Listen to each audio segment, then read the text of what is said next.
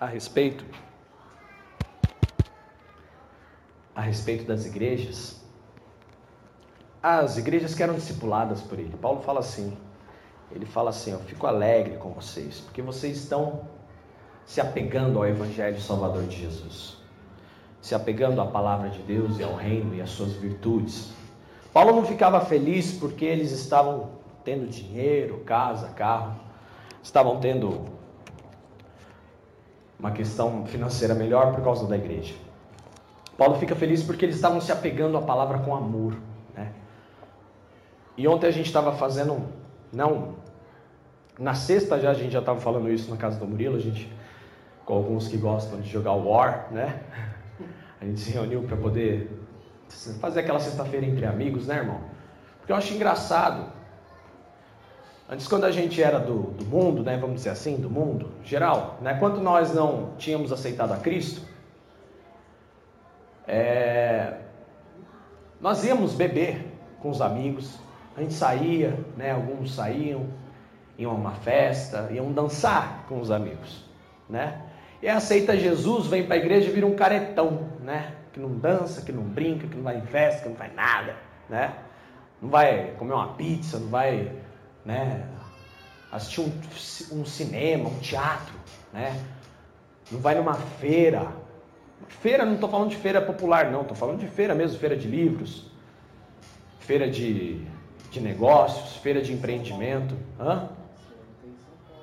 Tá tendo a, acho que essa semana, Expo Music, ah não, vai ter Expo Music, tem Expo Cristã, acho que tem também, tem Expo de tudo, irmãos. E não só no círculo, no círculo cristão, né? Mas dentro da sua área, você frequentar uma feira, conhecer novidades. Tem muito, muita gente que vira crente e vira um chato, irmão. Sério mesmo, nossa, Deus do céu. Dá até azia em boldo, irmãos. Dá azia até em boldo. É, e é, é terrível isso. Isso é ruim, irmãos. Vocês precisam viver. Eu sempre digo isso. Precisa viver, porque se a gente não vive, não tem alegria no Evangelho. E outra, você não interage. Você não encontra oportunidade para pregar e, e, mostrar Jesus na sua vida. Então, ah, pastor, eu, eu, enquanto cristão, onde eu posso ir? Vai nos lugares onde Jesus iria, simples. Questione-se. Ah, Jesus iria a tal lugar? Iria. Jesus, se vivesse hoje, iria à praia? Iria. E Jesus ia ficar com calça social e camisa social na praia? Claro que não, irmão. Ia ser uma atitude um pouco estranha, né? Corre, corre até o risco de ser abordado pela polícia, sabia?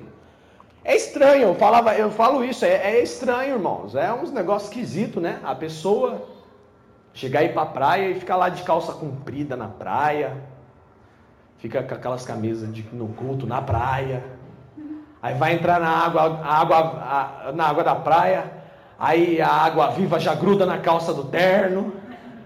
E para desgrudar na calça do terno a água viva vai ficar lá tomando choque, né, irmãos? Não faz sentido, irmão. Um negócio que é estranho, não é mesmo? Vocês não acham esquisito? Tudo bem que a gente é cristão, não é muito normal, mas isso já é ser escandaloso demais, né? Eu lembro quando eu fiz o curso de cabo, aí tinha lá técnicas de abordagem, a gente foi na polícia fazer tal, aqueles negócios todos. Aí eu aprendi que não existe o indivíduo suspeito. Não existe indivíduo suspeito, sabia disso? Existe o indivíduo com atitude suspeita. Sabia disso? Por exemplo, você está na rua, um sol de 40 graus, aí o elemento vem lá no meio da rua com um capuz, uma blusa de frio, com dois dedos de moletom, um calor de rachar e a pessoa tá encolhida. O que, que é isso? Isso é uma atitude suspeita, rapaz. Esse cara tá esquisito, tá com rolo. É a mesma coisa o crente ir para ir a praia com uma calça social, uma camisa, como se ele fosse para o encontro aqui dos judeus missionários ali. É outros 500, irmão. E é estranho, né? Não é mesmo? É uma atitude suspeita. E aí, o que, que isso tem a ver com a, com a palavra de Deus? De hoje, né? Porque tudo isso que a gente fala tem tudo a ver. Tem a ver porque hoje a gente vai falar como o nosso Pai. Como o nosso Pai. É o tema da mensagem de hoje. Como o nosso Pai. A figura pai na Bíblia tem uma importância fantástica, tem uma importância assim fora do comum, tem uma importância extraordinária. Por quê? Pai na Bíblia é sinônimo daquele que gera. A mulher gera também.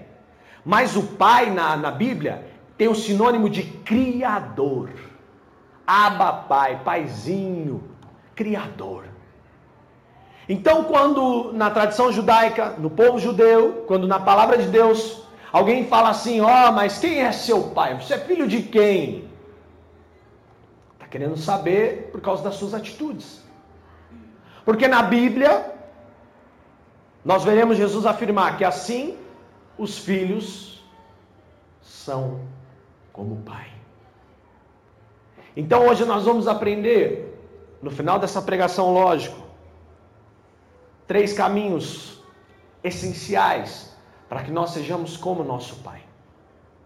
E iremos também questionar em que área da nossa vida não, ter sido, não temos sido como nosso Pai. E o que é necessário para que isso aconteça. Então eu pedi para que você abra a sua Bíblia no livro de Efésios. Efésios capítulo 1.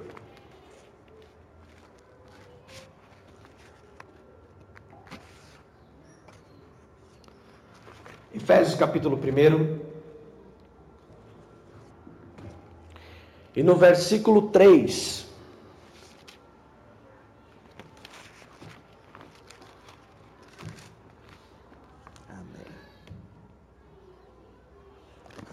Efésios 1 e 3. Deixa aberto aí. E nós iremos tomar para nós uma parte dessa palavra agora. Feche seus olhos e vamos orar neste momento, agradecendo pelo momento da palavra. Pai, muito obrigado, Pai, pela oportunidade que temos aqui de servir ao Senhor aprendendo essa palavra para praticarmos, ó Deus, não simplesmente para ficarmos em vão, mas sim para que essa palavra venha, nos incomode, venha, nos toque, venha, nos corrija, nos alinhe e transforme as nossas vidas. Pai, em nome de Jesus eu peço que o Senhor abençoe as nossas vidas, que o Senhor transborde os nossos corações, que o Senhor avive as nossas vidas com essa palavra. Senhor, que saímos daqui para uma semana animados, para que nós saímos daqui vitoriosos, Pai.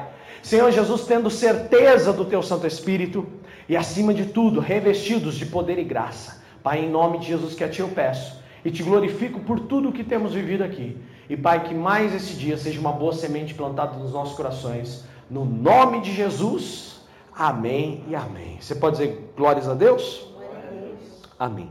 Efésios capítulo 1, versículo 3. Todos acharam? Digam amém. amém. Vamos ouvir a, a mensagem dessa carta. Como louvamos a Deus, o Pai de nosso Senhor Jesus Cristo, que nos abençoou com todas as bênçãos do céu por pertencermos a Cristo. Muito antes de criar o mundo, Deus nos escolheu para pertencermos a Ele. Naquela época, Ele decidiu fazer-nos santos aos seus olhos, sem uma única falta. A nós, que nos encontramos diante dele cobertos com seu amor. Versículo 5 de Efésios 1. Seu plano imutável sempre foi adotar-nos em sua própria família, por meio de Jesus, Jesus Cristo. Pois esse era o seu propósito e sua vontade. Versículo 6. Agora, todo louvor seja dado a Deus por sua maravilhosa graça derramada sobre nós, porque pertencemos ao seu amado Filho. Ele nos redimiu por meio do seu sangue, perdoando os nossos pecados, de acordo com a abundante graça de Deus. Versículo 8. Esta aqui, ele derramou generosamente sobre nós com toda a sabedoria e entendimento. Versículo 9. Deus nos revelou sua razão secreta para enviar Cristo. Um plano que ele, em misericórdia, traçou há muito tempo. E este era o seu propósito: que, na plenitude do tempo, ele reunirá tudo o que existe no céu e na terra debaixo da autoridade de Cristo. Nele nós fomos escolhidos e predestinados como parte do plano soberano de Deus, que faz tudo conforme sua vontade. O propósito de Deus nisso era que louvássemos a Deus e dessemos glória a Ele por ter feito essas coisas poderosas por nós, que fomos os primeiros a confiar em Cristo. E por causa daquilo que Cristo fez, também todos vocês que ouviram o Evangelho sobre a maneira de ser salvos e creram em Cristo foram marcados pelo Espírito Santo como pertencentes a Cristo, o qual há muito tempo havia sido prometido. Você pode dizer glória a Deus por isso? O que, que quer dizer com isso tudo? O que, que essa palavra toda quer dizer para nós? Essa palavra hoje para nós tem um sentido muito poderoso. Um sentido que o plano de Deus para todos nós é a salvação. Algumas pessoas discutem, falam sobre predestinação, e aqui essa palavra predestinado está colocada em todas as, as traduções. Paulo aqui não fala exclusivamente de um público, mas Paulo fala com relação ao predestinado a todos. Todos os seres humanos estão predestinados à salvação. Porque esse era o plano de Deus. Que todos se salvassem. Mas, por causa do pecado, nos afastamos. Por causa do pecado, nos apartamos dele. Mas o plano de Deus sempre foi que todo ser humano na face da terra, todo ser que respirasse, lembra o que o salmista diz? louve ao Senhor. Ou seja, um povo inteiro, a sua imagem e semelhança, o chamando de Pai. Esse era o plano de Deus. Não era um plano simplesmente assim, não. Não, era geral. Eram todos, um por um. Todos. Mas por causa dos nossos caminhos, o nosso pecado, o nosso jeito de ser, a nossa forma de resolver, de pensar, de agir, a nossa ansiedade, nos corrompemos.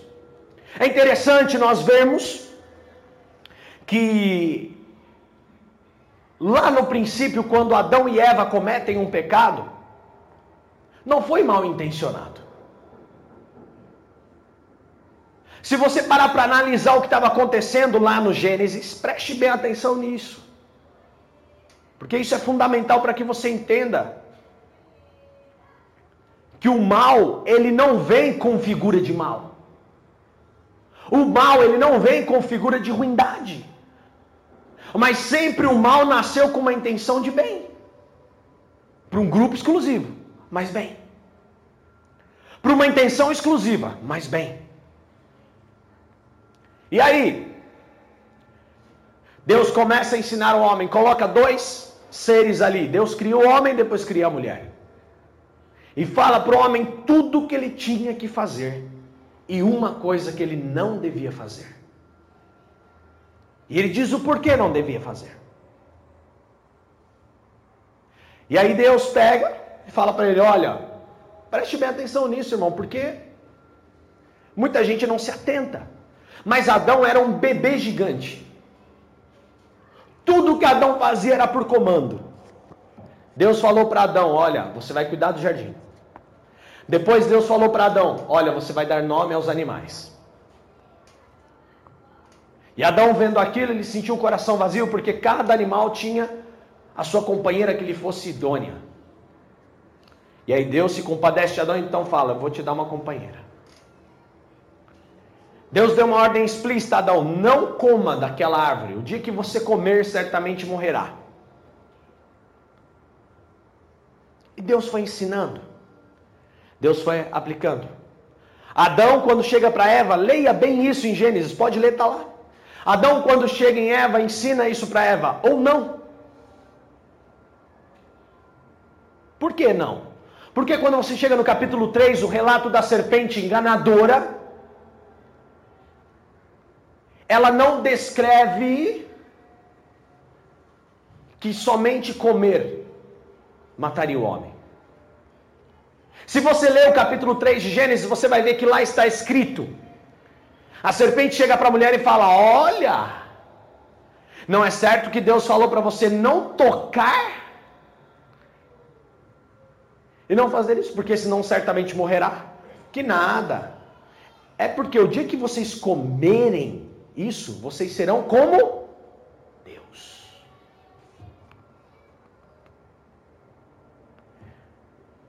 Vamos voltar um pouquinho a fita para entender? Estou indo bem devagar para você entender o que, que é o plano de Deus para nós. E vamos entender qual é o conceito. Quando Deus cria o homem, ele fala, ele dá a seguinte ordem: façamos o homem a nossa imagem e semelhança. Diferente de todos os animais, diferente de tudo que havia na terra, que Deus dava uma ordem para que brotasse, acontecesse. Agora o homem não. O homem, Deus cria um boneco e sopra. Porque era uma parte dele no homem. Então a intenção de Deus é que o homem fosse como ele. Como assim, pastor? Misericórdia. Sim. Lá no Novo Testamento está escrito que Paulo fala, né? Como deuses com letra minúscula, santos, letra minúscula, filhos de Deus são pequenos deuses. Puxa, Paulo viu isso também, viu? Está escrito. Mas em que, em que circunstância? Pessoas dependentes desse Pai maravilhoso. Em que sentido seria igual a Deus? A partir do momento que Deus chega para o homem e fala assim: Olha, tá vendo tudo que está aqui? Eu te dou para você dominar. Você vai exercer domínio. Domínio não é posse. Deus não dá a terra para o homem. Deus entrega para que ele governe. Então esse processo agora era um aprendizado com Deus. A Bíblia relata que Deus periodicamente vinha conversar com o homem. O que, que Deus tanto conversava com o homem? Simples. Se você vê o relato de Gênesis, cada vez que Deus tinha um contato com o homem, Deus o estava ensinando. Para que ele aprendesse a governar. Para que o homem governasse como Deus. Fez sentido? Não é à toa que Deus deu poder ao homem, para que nós pudéssemos ser o reflexo dele em poder e glória, fazendo bom uso e sendo sua imagem e semelhança. Qual foi o caminho que a serpente usou? Adão e Eva sabiam que Deus os estava treinando para que eles fossem a sua imagem e sua semelhança. Eles não eram Deus. Eles não tinham autoridade de Deus. Eles não poderiam fazer o que Deus fazia mas eles poderiam governar como Deus governa. Só que para isso havia um tempo. O que, que a serpente falou? Se você comer aquela árvore, você vai ser igual a ele. Ah, peraí, então tudo pode ser mais rápido. Todos nós cairíamos, não é mesmo? Intenção positiva vontade de fazer mais rápido. Não pensa, quando Deus chegar aqui, eu já estou pronto. Ó, oh, estou pronto, comi a comida fruto, agora sou igual a você. Não era isso que você queria?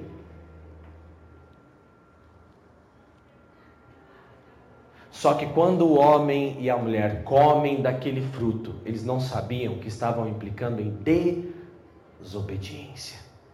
E era sobre o que Deus tinha ensinado. Ele não tinha dito a palavra desobediência para eles, mas Deus falou: se você comer, você morrerá. A lição é obediência.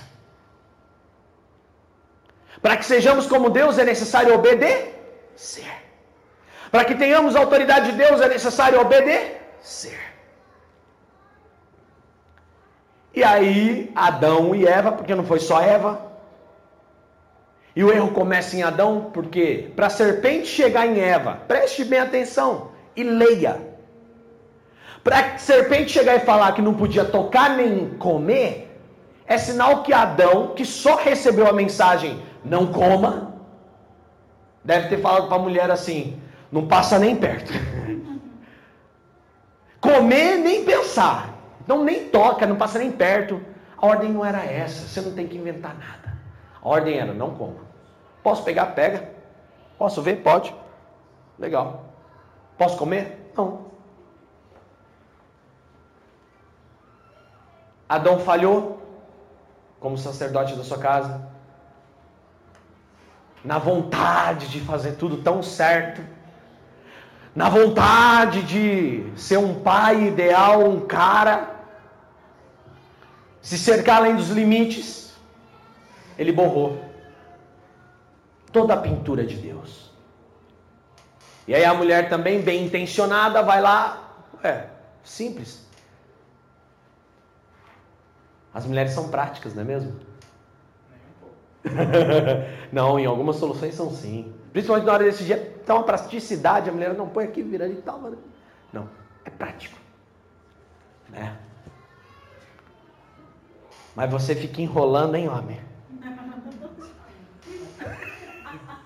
né? Mas você fica enrolando, hein, homem? Está na natureza da mulher a praticidade. Né? Para que, que eu vou limpar a casa com pano e rodo se agora eu tenho mop? Nossa, minha, alguém me fala que é isso. É, não, no final do culto é o assunto, hein, irmãos? Já tem um assunto no final do culto. O que, que é o mop? Limpa a casa todo dia. Agora você limpa a casa todo dia. Tá vendo, irmã? Se você comprar o mop, seu marido vai limpar a casa todo dia. Aleluia. tá amarrado. Porque é muito fácil, né? Então, praticidade. Olha só como a serpente era astuta. Ela atacou na praticidade, ela atacou na, na, bem, na boa intenção. Irmão, de boa intenção o inferno está cheio. Só que quando eles comem do fruto, vem a concupiscência do pecado. Aí vem o peso da desobediência. E o homem se afasta de Deus. E aí nos tornamos afastados de Deus. Nos desligamos de Deus. E então o plano do pai estava bagunçado. Embora Satanás achasse que fosse frustrado, não. Pelo contrário, o plano do pai estava só um pouco bagunçado aos olhos de Satanás. Mas naquele mesmo instante, quando Deus chega e vê toda aquela situação, ele olha e fala assim: nascerá um do fruto da mulher que esmagará a cabeça da serpente, acabará com o pecado. Eu vou resolver esse problema. Eu vou levar um caminho, mas eu vou instituir um reino de reis, rei dos reis, um reino do Senhor de senhores. E isso não é pelo que nós temos nem pelo que conquistamos, mas sim pelo Deus que habita em nós. E esse é o plano dele, que sejamos a sua imagem e semelhança.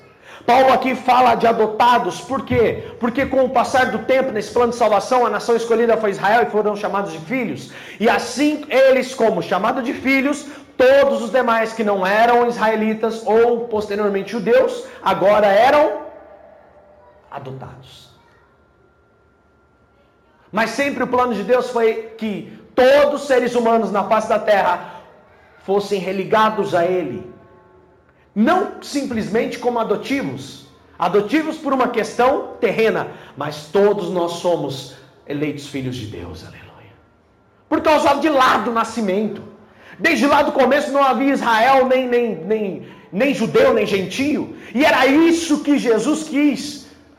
Quando morre naquela cruz e paga o preço de sangue, quando é rasgado o véu do templo, é para que você tivesse novamente acesso à graça de Deus, para que você pudesse reconhecê-lo como Pai e como Deus, como seu Criador. Maravilhoso, né, irmãos? Que poderoso!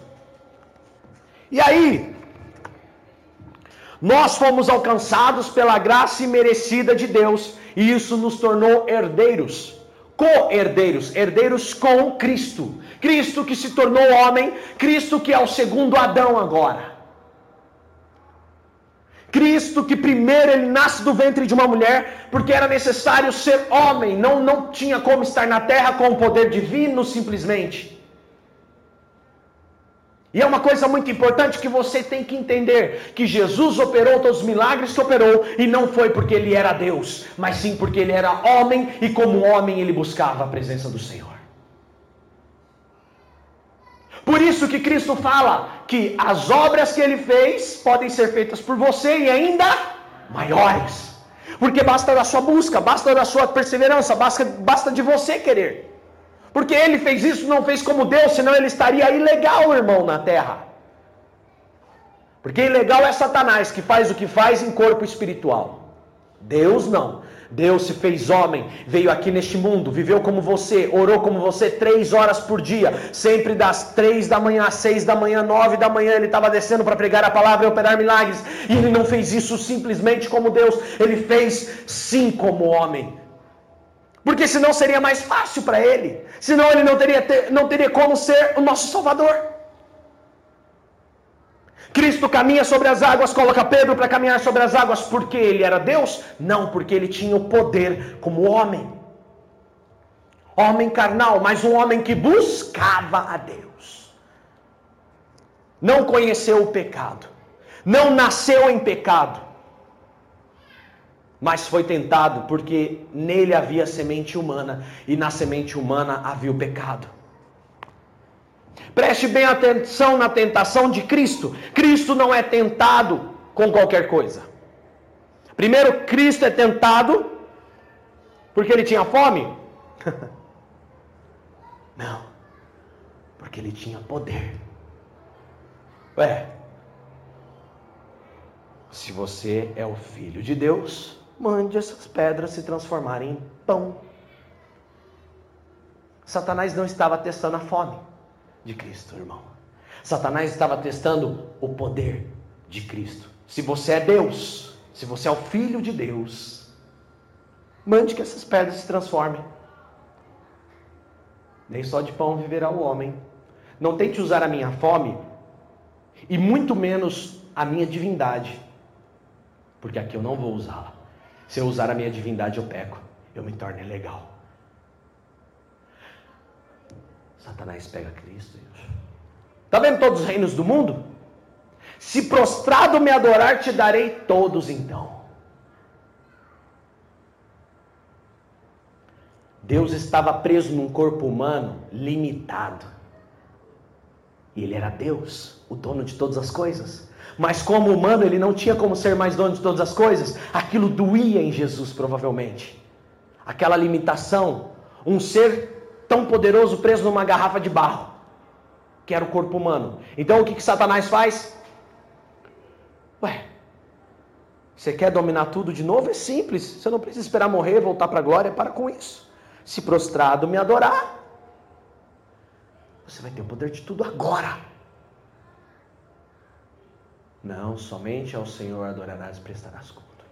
Então lança-te daqui de cima e aos seus anjos dará ordem ao seu respeito, tentando a todo momento ativar a divindade de Jesus na forma humana. Porque ele sabia que se Jesus fizesse isso, o plano da salvação estaria falhado, teria falhado.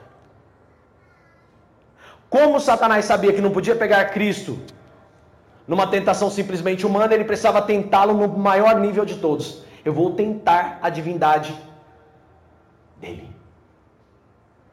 Isso, irmão, não foi só uma vez, não. Isso foram várias, até o último segundo. Cristo foi tentado. Às vezes as pessoas acham, ah, a tentação de Cristo foi só no deserto. Não.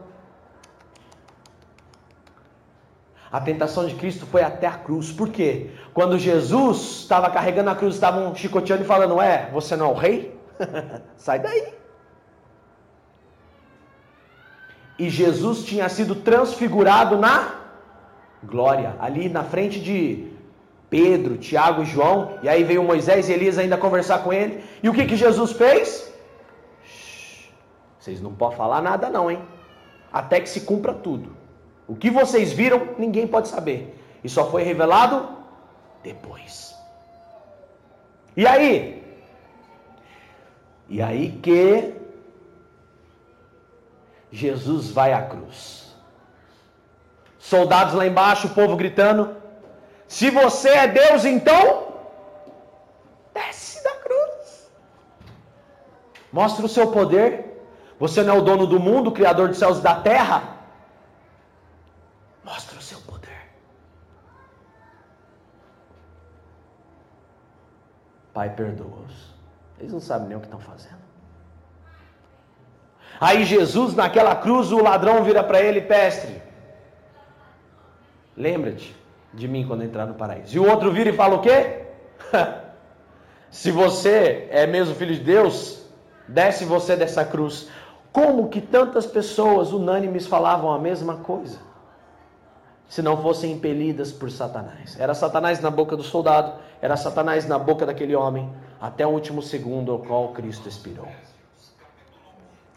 Aleluia. Amém. Está prestando atenção na palavra. Né? E aí? Por que, que eu estou falando sobre isso? Pelo seguinte: Cristo foi tentado e ele venceu. E na vitória dele, ele diz para nós: Olha, agora a, ti, a vocês pertencem a graça. Existe agora um novo testamento. O testamento é aquilo que um pai deixa para o filho. O testamento é um plano de herança. Era um plano ao qual a pessoa herda algo do seu pai. Então, o Antigo Testamento era para um povo só, chamado Israel. Agora, o Novo Testamento, o que, que é? É para todo aquele que falar: Eu aceito a Cristo sobre a minha vida como Senhor. Isso é um novo testamento. Isso é uma nova herança. É uma nova forma de levar. E aí? Isso fez de você, quando você aceita Cristo, filho. Filho. Toda essa historinha de mais ou menos 20 minutos que eu te contei é para que você entenda que você não é genérico, que você não é Israel e que você não é meia coisa ou meio filho. Não, você foi herdado como condição humana. Mas eu quero dizer uma coisa para você: você é chamado filho de Deus, co-herdeiro com Cristo, aleluia, da salvação e a vida eterna. Isso confere a nós um título, o título de filhos de Deus. Você recebeu um título de filho de Deus. E olha só. Só que para que nós nos tornemos filhos totalmente de Deus, veja o que está escrito em João capítulo 3. Evangelho de João, no capítulo 3,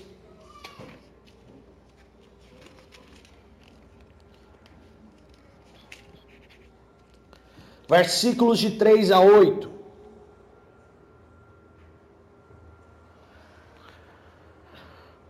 Jesus respondeu: Verdadeiramente digo-lhe isto, Nicodemos. Se alguém não nascer de novo, nunca poderá ver o reino de Deus. Versículo 4: Nicodemos disse: Nascer de novo? O que o Senhor quer dizer? Como pode um homem velho voltar para o ventre da mãe? E nascer outra vez. E Jesus respondeu: O que eu estou lhe dizendo é verdade. Se alguém não nascer da água e do espírito, não pode entrar no reino de Deus. O que nasce da carne é carne, mas o que nasce do espírito é espírito. Portanto, não se admire da minha declaração de que é preciso nascer de novo. Assim como você pode ouvir o vento, mas não pode dizer de, que, de onde ele vem ou para onde vai, assim acontece com todos nascidos do Espírito. Você pode dizer glória a Deus? O que quer dizer isso? Profundo, né? Assim como você escuta o vento, mas você não sabe para onde ele está indo. Assim são aqueles que são nascidos do Espírito. O que quer dizer isso? Quem sabe o seu caminho é o seu Pai, é o seu Deus. Ninguém pode dizer qual é o seu caminho a não ser o seu próprio Deus. Porque você agora é nascido de uma nova natureza. Dentro dessa nova natureza não existe mais Israel, não existe mais gentio, não existe mais negro, branco, não existe mais japonês nem coreano, não existe mais africano e brasileiro. Não existe europeu, não existe americano e não existe sul-americano, não existe hispânico. Existe um povo só, lavado e remido no sangue de Cristo que nasceu da água e do Espírito, que nasceu de uma consciência para com Deus, dizendo: Eu aceito a Cristo como meu Salvador, Salvador da vida eterna. Eu estava condenado à morte, por causa do meu pecado, mas eu aceito a minha predestinação à graça, porque todos nascemos predestinados para sermos salvos, para sermos filhos de Deus. Todos. Só que você tem a livre escolha desde o começo. E aí? A pergunta de hoje nesse momento é: será que você tem nascido novamente? Será que realmente dentro de você há um novo nascimento? Será que temos nos tornado a imagem do Pai? Será que isso nos atrai? Eu estava hoje em casa e, e eu acompanho aquele aplicativo da do Pão Diário, né? E lá no Pão Diário estava uma mensagem sobre paz. E olha que interessante. Aquele pregador do, do Pão Diário, ele contou uma história muito interessante. Ele disse que o pai dele foi um, um grande homem de Deus, um grande pregador. E todas as pessoas olhavam para aquele homem e tinham alegria pela existência daquele homem. Se orgulhavam daquele homem pelo que ele fazia, pelo que ele pregava e o que ele representava dentro da sua comunidade. Ele era uma pessoa tão abençoada que chegou um determinado momento em que ele foi reconhecido com com honras pelo, pelo Estado, pelo governo. E ele recebeu um título muito, muito importante. E aquele rapaz, ele falou que até um certo ponto da idade dele, ele se, ele, ele se orgulhava de que as pessoas chegassem e, e perguntassem: Nossa, você tem esse sobrenome? Você é parente? Nossa, você é filho daquele rapaz? daquele pregador, daquele homem de Deus. E ele dizia que para ele era suficiente até um certo ponto, enquanto ele né, na consciência dele de infância, de ser como criança, quando as pessoas falavam assim, você é filho daquele homem, aquele homem se sentia completo. Porque ele se orgulhava de ter um pai como aquele dele. Um homem segundo o coração de Deus, um homem que pregava a palavra, um homem que honrava a família, um homem que literalmente trazia a imagem de Cristo para o seu lar. Ele se orgulhava do pai que ele tinha, tanto que lhe bastava tão somente as pessoas olharem para ele e falar assim: Você é filho do fulano? Sim. Isso tornava a satisfação pessoal dele completa. O que, que isso ele quer dizer para nós? Né? No pão diário lá ele estava falando, eu achei muito interessante. Que o nosso relacionamento com Cristo deve ser da mesma forma. Devemos amar a Deus e admirá-lo de uma forma tal como o Pai. Devemos amar a Deus e honrá-lo e obedecê-lo de uma forma tão grande quando o aceitamos que para nós basta sermos como Ele, que para nós basta nós olharmos para tudo que fazemos e, e, as pessoas olharem e falarem assim: puxa, você é diferente, você, você fala diferente, você age diferente, você conversa diferente, você trabalha diferente, você estuda diferente, uh, você é crente. Não, eu sou cristão. Eu sirvo a Jesus Cristo.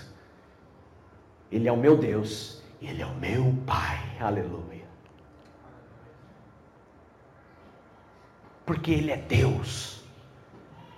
Porque Ele é maravilhoso. E nós devemos ter orgulho porque as pessoas nos identificam como tal. Devemos ficar orgulhosos não de nós, mas sim orgulho dele, porque ele é poderoso. Eu já disse isso aqui na palavra, que a palavra, né, até uma pregação que depois as pessoas perguntaram, Dani, mas orgulho é bom? Sim, só se você tiver orgulho de que as coisas que você faz e tudo que você tem vem de Deus. Se o seu orgulho é de Deus, ok. Se o seu orgulho é seu, oh, oh, não faça isso. Se o seu orgulho pertence a Deus, ok. Mas se o seu orgulho pertence a você, porque você estudou, porque você é bom, porque você é, é sábio, porque você. Não trilhe esse caminho. Você está comendo a maçã para ir mais rápido. Não trilhe esse caminho. Adão e Eva trilharam e afastados foram da presença de Deus. Foram afastados da presença de Deus. É pecado, é soberba. Satanás, ele conhece o nosso coração. Ele quer nos afastar de Deus.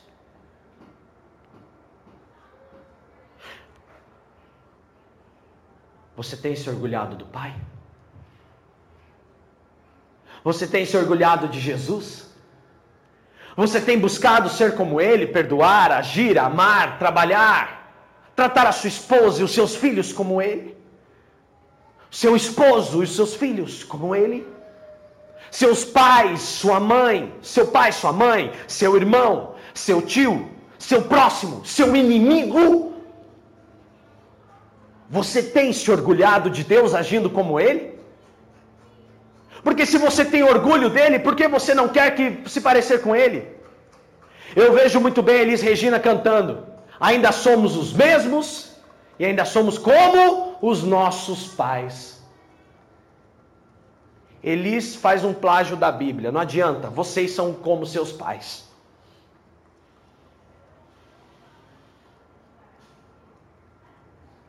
Temos sido como nossos pais? nosso pai. Porque nosso pai humano, nossa mãe humana, o pai humano pode falhar, a mãe humana pode falhar, mas se você tem Deus acima de tudo como pai, você tem sucesso. Se o seu pai não foi um homem guiado pelo caminho de Deus e você hoje é guiado pelo caminho de Deus, a chance de você ser um pai melhor para os seus filhos é grande. A chance para que você se torne um filho melhor, uma pessoa melhor, um cidadão melhor, sendo a imagem de Jesus Cristo, porque você o reconhece como Pai e você tem orgulho das obras dele, a sua chance de ter sucesso é grande. A sua chance de alcançar o sucesso é grande. Eu estava conversando ainda essa semana com um amigo, e ele me falou: Puxa, olha, Fulano falou isso de você. Eu falei: Puxa, que triste. Mas eu sou tão feliz, eu sou tão feliz, e eu, eu olho tanto para Cristo, que eu faço até os meus inimigos não terem argumentos e gostarem de mim. Eu mando mensagens para eles e falo assim: tudo bem? Como você está? Você está bem? Vou fazer um trabalho, toma. E eu faço de conta que não é comigo, por quê? Porque a briga nossa não é contra a carne nem contra o sangue, mas sim contra os principados e potestades. Me deu uma certa preocupação, procurei me blindar em algumas coisas. Fiz meu trabalho, até publiquei essa semana. Porque a gente tem que fazer a nossa parte. Mas você não pode odiá-los. Você não deve odiá-los. Seu pai não odiaria. Você é a imagem do seu pai? Abra aí em João 8 agora. Na, na, mesma, na mesma, no mesmo livro, João capítulo 8, versículo 37.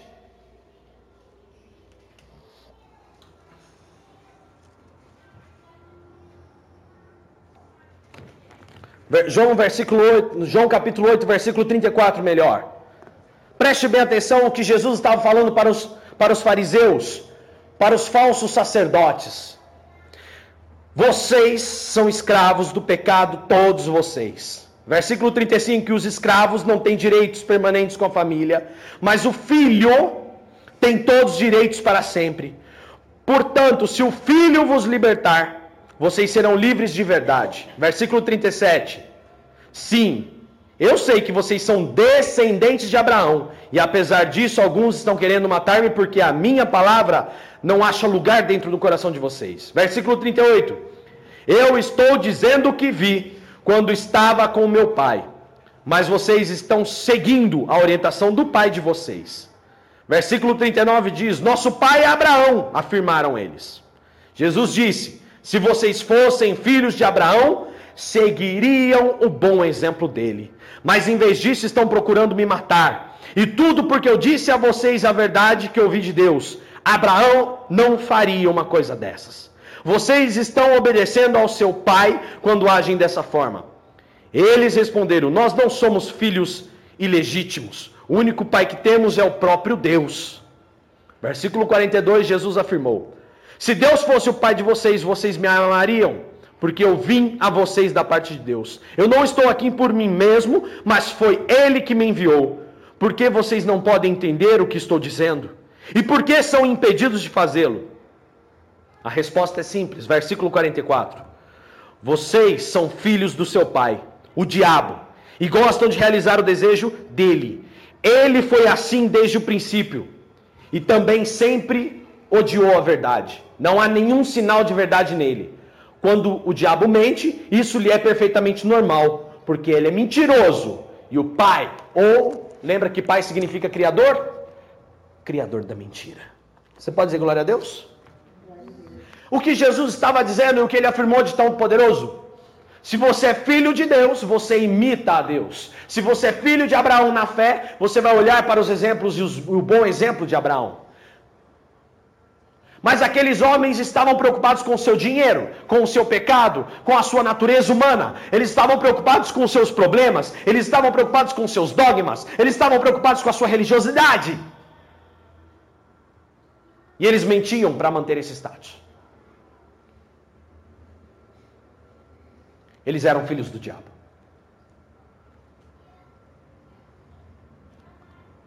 Temos praticado as obras do nosso Pai? Temos praticado as obras do nosso Senhor? Temos praticado o amor de Cristo? Temos praticado o poder e a unção do Senhor sobre nós? Por que não temos orgulho do nosso Pai? Será que ainda estamos andando como Adão e Eva, depois de sete mil anos? Será que não somos pais melhores, maridos melhores, pessoas mais indoutrinadas, mesmo com nossas limitações? Por que não lutamos contra o nosso pecado? Porque ainda queremos fazer as coisas da nossa forma, andarmos ansiosos, preocupados, abalados? querendo resolver as coisas da nossa forma, tudo tem um tempo de Deus e Deus agirá. Tudo tem um tempo de Deus e Deus agirá. Murilo, quanto aos seus filhos, tudo tem um tempo de Deus e Deus agirá. Ele agirá.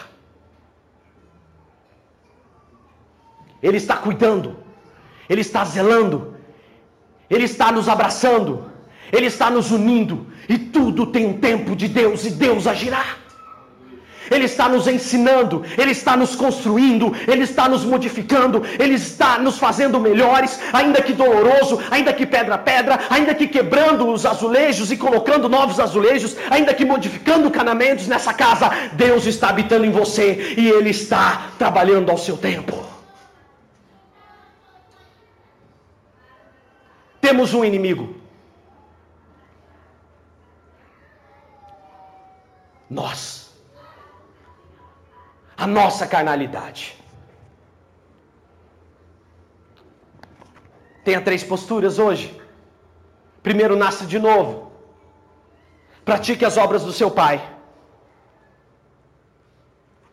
E tenha o orgulho dele em você. Tenha o orgulho desse pai em você pratique as obras dele, viva como ele, viva como o Senhor. Será salvo você e a sua casa. Você e a sua casa. Somos pais e homens aqui hoje, sejamos exemplos para os nossos filhos. Recebi um vídeo tão bonito do Davi hoje, ele que quis, ele falou: "Mãe, eu quero gravar um vídeo para o meu pai, para o Dia dos Pais". Depois vou postar lá no Face. E a Carol foi entrevistando ele. Falou: quero, quero que você me entreviste, mãe. E a Carol foi entrevistando. E eu me olho às vezes como um pai tão falho, buscando sempre ser tão melhor. Puxa, eu acho que eu falho tanto, eu erro tanto. Às vezes eu sou tão bravo. Um pai tão exigente. E aí meu pai, né? Hoje eu tive a oportunidade de almoçar com ele. Tava meu filho comigo também. E o meu filho teve a oportunidade de falar assim: pai, quando eu crescer, eu quero ser como você.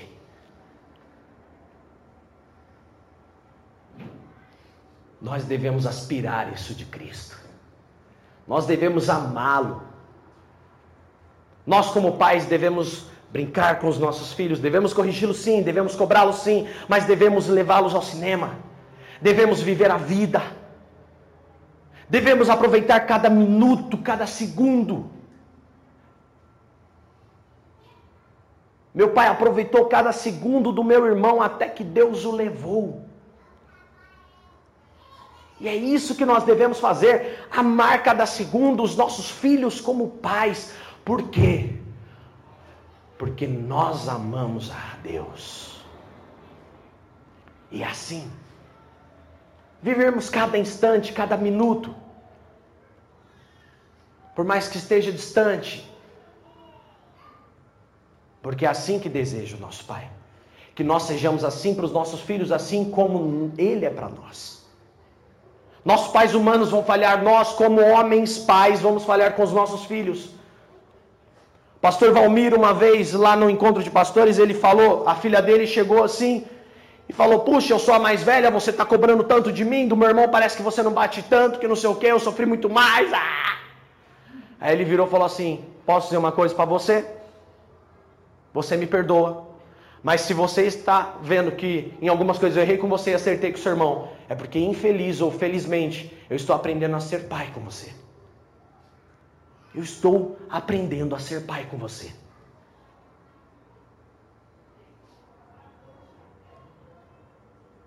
Deus ele sabe ser pai de nós, ele não comete erros. Nós humanos cometemos, mas ele não. Ele é poderoso, ele é fiel, o relacionamento que ele queria com Adão não mudou. Ele morre naquela cruz para que ele pudesse ser nosso pai. Sabe o que Jesus quer de você, irmão? Que você nasça de novo. Que você pratique o que ele ensina. Por quê? Porque é esse o relacionamento que ele tem com seus filhos. É ensino. Ele quer te ensinar a viver para viver eternamente. Para você não morrer com esse corpo mortal, mas que você possa viver eternamente. O relacionamento de pai e filho é ensino, amor. Se fez homem, habitou entre nós e, como homem, morreu naquela cruz.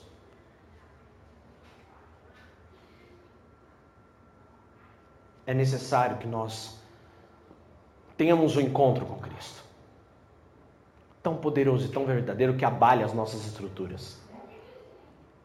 Abalar as estruturas é morrer, é nascer de novo. E ninguém nasce sabendo andar, falar, não. Você nasceu de novo, é preciso, é preciso voltar a andar, voltar a viver, voltar a fazer uma série de coisas. Nascer de novo. Praticar e se orgulhar. Nasça de novo. Pratique o que você está aprendendo. E se orgulhe disso. Porque não são suas obras, são as obras do seu Pai. Fique em pé. Aleluia.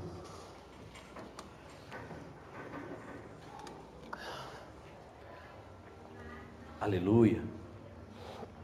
Coloque a mão sobre o seu coração. E nós iremos orar. Quero orar pelo Murilo hoje. Vem cá.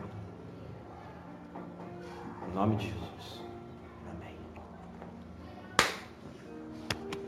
A gente sabe que ele tem três filhos, o coração dele fica apertado. Quatro, ah. né? Três fora de casa, né? Então a gente sabe que o coração dele fica apertado. E hoje eu quero que Deus derrame unção sobre a vida dele. Para que ele possa vencer isso a preocupação dele é com os filhos. E eu aqui, na cultura cristã, posso dizer que a vitória já é do nosso irmão em nome de Jesus. Deus irá instruí-los e ajudá-los no caminho.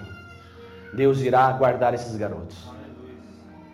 Vamos unir uma corrente de oração tão poderosa, irmãos, não só nesse culto agora, mas todos os dias a partir de hoje, até, até que Deus reverta esse quadro em nome de Jesus. Vamos orar e vamos vencer na oração em nome de Jesus. Ele já poderia ter acionado a justiça, feito o que quisesse, ele tem todo o direito de trazer os filhos para perto na justiça. Mas ele preferiu não recorrer a isso. E ele preferiu confiar no Senhor. Oi. Amém. Então vem cá, vamos orar também. Fica do meu lado esquerdo aqui. Mas é mãe. Amém. Glória a Deus. Então, eles não quiseram colocar na justiça. Porque ele confia no Deus que está acima de toda a justiça. Amém. E eu tenho certeza que Deus dará vitória a todos esses pais. Em nome de Jesus. Estende suas mãos para cá. Senhor, eis aqui os meus irmãos, Pai. Senhor Jesus, os meus amigos de caminhada. Pessoas, ó Pai, que o Senhor permitiu que crescêssemos juntos. Hoje eu tenho a graça de ter o meu filho ao meu lado. E Pai, eu peço a Ti que abençoe a vida deles hoje com poder, unção e graça, Pai. Senhor Jesus, que o Senhor os fortaleça em nome de Jesus, ó Pai, nessa caminhada. Hoje, Pai, a partir de hoje, todos nós nessa igreja, oraremos por essas crianças, Pai.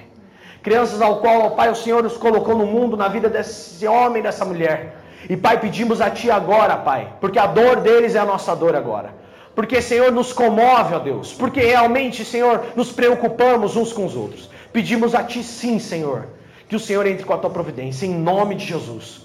Fazemos essa união agora em oração, ó Pai, sobre a vida deles, clamando a vitória, Senhor, em nome de Jesus, para a honra e glória do Teu santo nome, Pai. E pedimos, Senhor Jesus, que o Senhor una essas famílias, Pai. Traga esses filhos, ó Pai, para os Teus caminhos. Que essas crianças conheçam a Tua verdade, Pai e que eles possam crescer, ó Pai, em nome de Jesus. Senhor, segundo o teu querer. Pai, a nós que sejamos filhos, ó Pai, que nos orgulhemos de Ti. Que nós tenhamos orgulhos, ó Pai, porque não somos mais somente, Senhor Jesus, adotados, mas sim co-herdeiros com Cristo. Pai, em nome de Jesus, que nós hoje sejamos revestidos por esse poder, que nós sejamos guardados pela tua graça, que nós sejamos protegidos pelo teu Santo Espírito. E em nome de Jesus pedimos a ti que revigore as nossas forças todos os dias. Oramos pela vida, Senhor Jesus, do Murilo, pela vida, Senhor Jesus, da Amanda. Em nome de Jesus, para honra e glória do teu santo nome, nós oramos, nós consagramos, nós concordamos, ó Pai, no nome santo de Jesus e aquele que vive e reina habite em nós todos os dias, para honra e glória do teu santo nome, no nome santo de Jesus.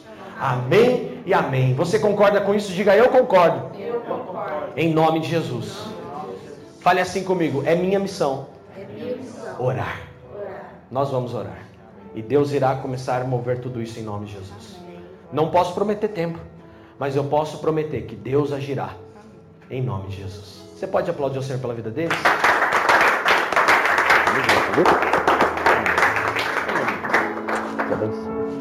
Amém. Glória a Deus. Amém, irmãos? Bênção de Deus. Estamos encerrando mais uma reunião para a glória de Deus, mas eu tenho certeza que Deus tem feito coisas maravilhosas em nós. Amém? Que Deus possa abençoar e prosperar as nossas vidas poderosamente.